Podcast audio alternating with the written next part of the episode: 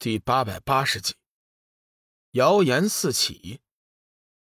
剑皇和巨魔已经先行离去了，小玉、白羽、剑痴正在做着大战前的准备。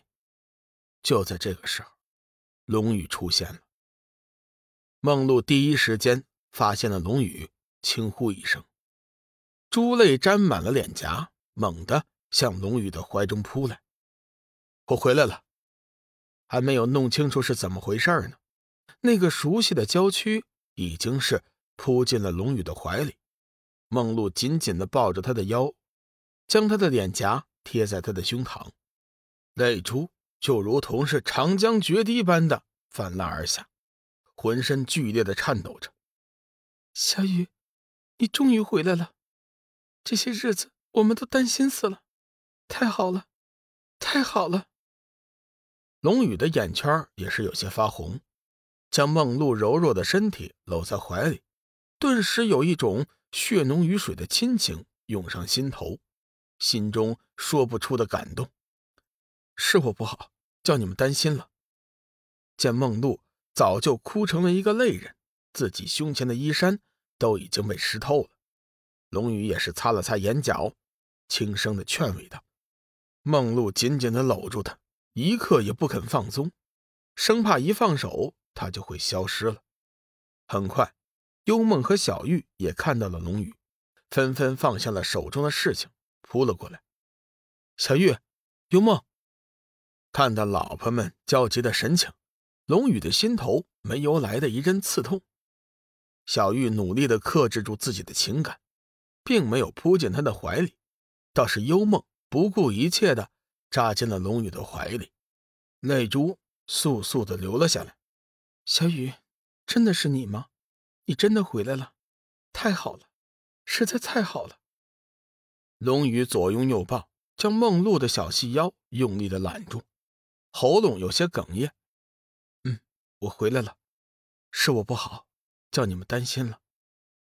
小玉抹了抹眼角的泪珠，看了看四周的仙人，轻声提醒道。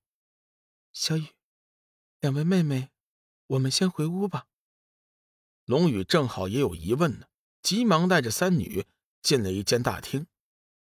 短暂的温存之后，龙宇急忙向小玉问道：“怎么不见剑皇和巨魔呀？你们纠集这么多仙人，是怎么回事啊？是不是黑暗之主已经打过来了呀？”小玉急忙一一解释，将他失踪后的这段时间。仙界发生的事情，对龙宇讲了一遍。龙宇听完之后，心头总算是松了一口气。只要不是黑暗之主打过来，别的事情倒也算不了什么。小雨，你这些时间到底去哪儿了？怎么连巨魔前辈都感应不到你的气息呀？幽梦担心的问道。龙宇急忙把自己遭遇的神秘女子以及。和上清尊神大战的情况说了一遍，不过关于文儿的事情，龙宇暂时先隐瞒了。他想过段时间之后，想办法把那文儿的修为恢复了，再和三女说。小玉听说龙宇差点丧命，脸色也是一片苍白。小雨，剑皇和巨魔前辈去的三清天了，要不我们也集合大军前去进攻吧？趁势将三清给灭了。龙宇却是摇了摇头。三清的事情，我会个人去解决的，不要波及到剑皇宫和东方仙域的仙人。你们可要明白，咱们最大的敌人并不是三清，而是黑暗之主。那剑皇和巨魔前辈，会不会有危险呢？幽梦问道。龙宇想了一下，说：“应该不会吧。”上清尊神被我重伤了，应该暂时是无力再战了。玉清和太清对上剑皇巨魔，最多也就是平手，他们不会有事的。小玉这才松了一口气，急忙出去将剑痴、白羽请了过来。剑痴和白羽原本先前就想过来和龙宇问好，但是人家一家四口聚会，自己也不好意思去打扰。这会儿小玉亲自来请，自然是不敢怠慢。进去之后，龙宇把这些日子的遭遇对两人讲了一下，同样隐去了和灵儿的关系。两人听完之后，面色大喜，总算是有惊无险。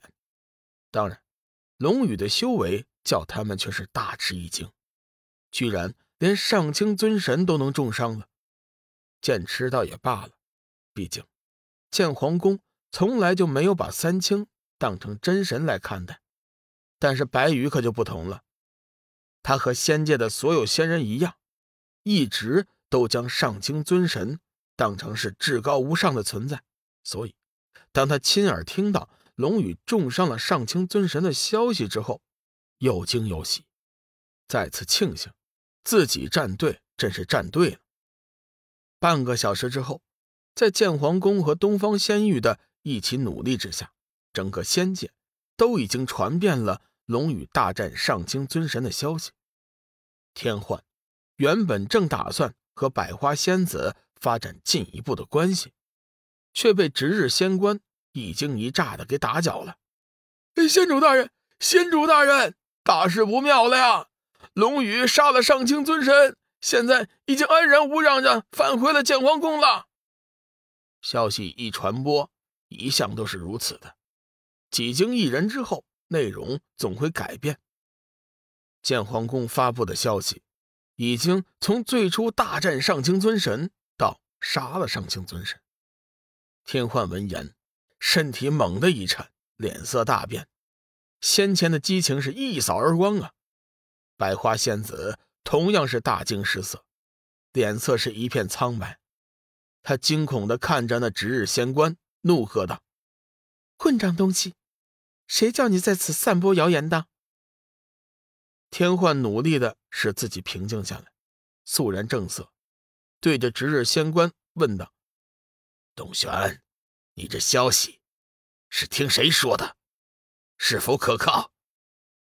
被叫做洞玄的值日仙官战战兢兢的说道：“回禀仙主大人，消息是剑皇宫和东方仙域散布出来的，整个仙界都都已经知道了。”百花仙子松了一口气，瞪了洞玄一眼，说道：“白痴，这是建皇宫和东方仙域故意散播的谣言，你怎么连这点分辨能力都没有呢？”